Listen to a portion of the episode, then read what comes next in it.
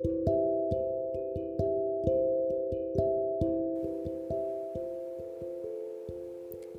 día de hoy voy a hablarles de un tema súper importante que tiene que ver con las competencias docentes. Puede decirse que en la actualidad los docentes deben desarrollar diversas competencias. Entre ellas pueden ser las comunicativas, las éticas con los valores correspondientes y las intelectuales por mencionar algunas. Pero en los nuevos ambientes virtuales de aprendizaje es necesario manejar las diversas tecnologías y explotarlas a su favor de tal manera que los alumnos relacionen de manera clara y precisa los temas vistos en clase. También se crearán ambientes de confianza donde se generen nuevos conocimientos y se promuevan las habilidades para así tener una mayor organización y planificación. Para ello es importante ahondar en tres competencias necesarias para los docentes en el uso de los ambientes virtuales de aprendizaje. Como número uno tenemos las competencias pedagógicas. Para contextualizar esta competencia es importante decir que es el conjunto de conocimientos, habilidades, capacidades, destrezas y actitudes con las que cuenta nuestro docente para llegar a los estudiantes. Por ello, deben estar bien preparados en el tema para que adentren e interesen a los estudiantes. No debemos olvidar que por el momento que estamos pasando, no basta tener a un buen docente que se desenvuelve de excelente manera dentro del salón de clase o los años de servicio que tiene a lo largo de su vida laboral, pues se tiene que preparar para esos ambientes virtuales de aprendizaje. Por eso el docente debe conocer y hacer suyas las plataformas básicas con las que tendrá contacto y aquellas herramientas con las que dará claridad a los temas que vaya a impartir. Al alumno le interesa que lo aprenda, que lo que aprenda sea claro y de manera significativa, pues el docente tendrá un gran reto para atraer y llamar la atención. Dentro del proceso de enseñanza-aprendizaje, los alumnos reciben información personalizada por parte del docente y esto también pertenece a las competencias pedagógicas pues es a través de este medio que el alumno enriquecerá su conocimiento y se le brindará estrategias para superar aquellas áreas de oportunidad.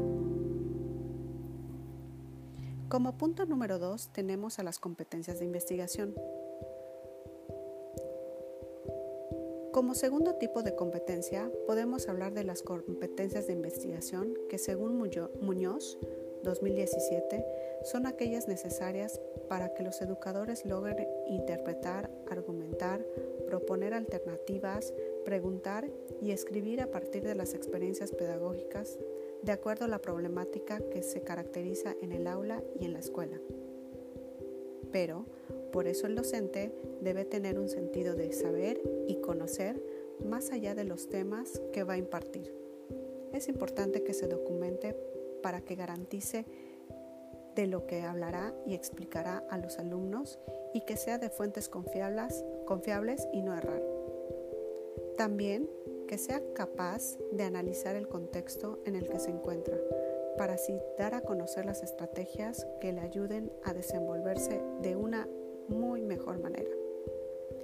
El proceso de investigación es uno de los medios que debe tomar en cuenta un docente para la implementación de la clase, pues que vaya a desarrollar el mantenerse actualizado lo mantendrá en un mejor nivel de preparación. En la actualidad, la investigación científica en México es uno de los factores en los que se debería invertir y así potencializar las actualizaciones y saberes educativos. Como punto número 3 tenemos a las competencias evaluativas. En la práctica educativa los docentes saben que la evaluación es un proceso por el cual se tiene que pasar y con propósitos específicos.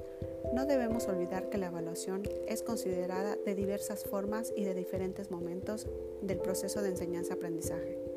La evaluación lo único que pretende es detectar el aprendizaje que tiene el alumno, las habilidades que desarrolla, los conocimientos que adquiere y las áreas de oportunidad en las que debe trabajar.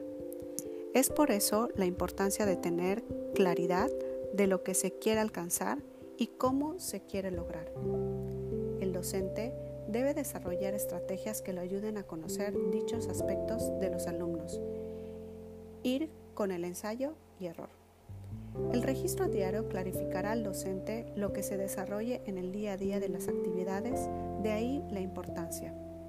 También debe tomarse en cuenta lo que el alumno vaya detectando en sus avances y es a través de la autoevaluación. Puedo decir en conclusión que la evaluación debe cumplir con varios momentos del proceso de enseñanza-aprendizaje y tener una claridad del por qué se realiza y no para registrar una calificación más que promediar.